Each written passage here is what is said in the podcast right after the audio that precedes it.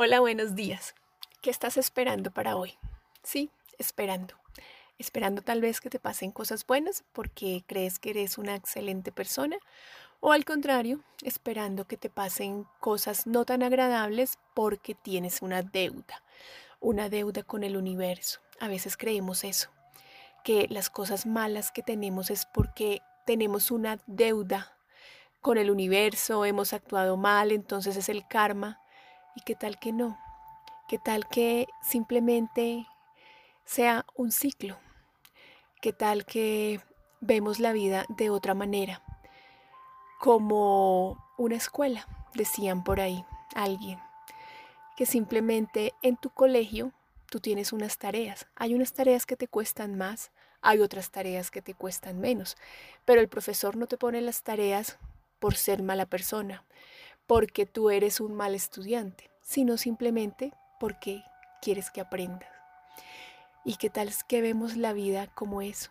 Como las cosas que no me gustan no son porque yo soy una mala persona o porque me merezco o porque estoy pagando una deuda kármica, que es lo que se escucha muy a menudo. ¿Qué estaré pagando para tener este hijo esta hija que de pronto no es tan amable conmigo, que estaré pagando, que perdí mi empleo, he perdido las personas que quiero.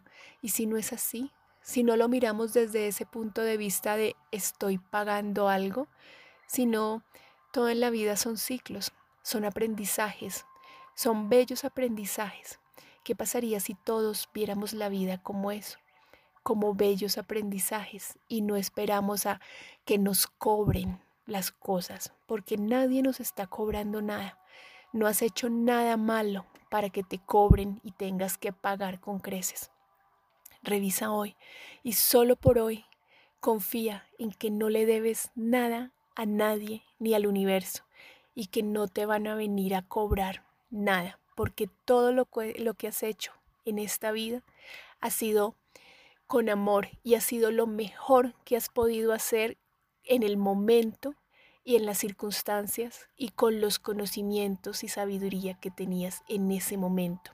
Así que no tienes que esperar a que te cobren nada. ¿Qué pasaría si solo por hoy vivimos este día sin deudas y simplemente con alegría, esperando que venga lo mejor para nosotros? Porque nadie te va a venir a cobrar nada y tampoco Dios porque Él no cobra nada.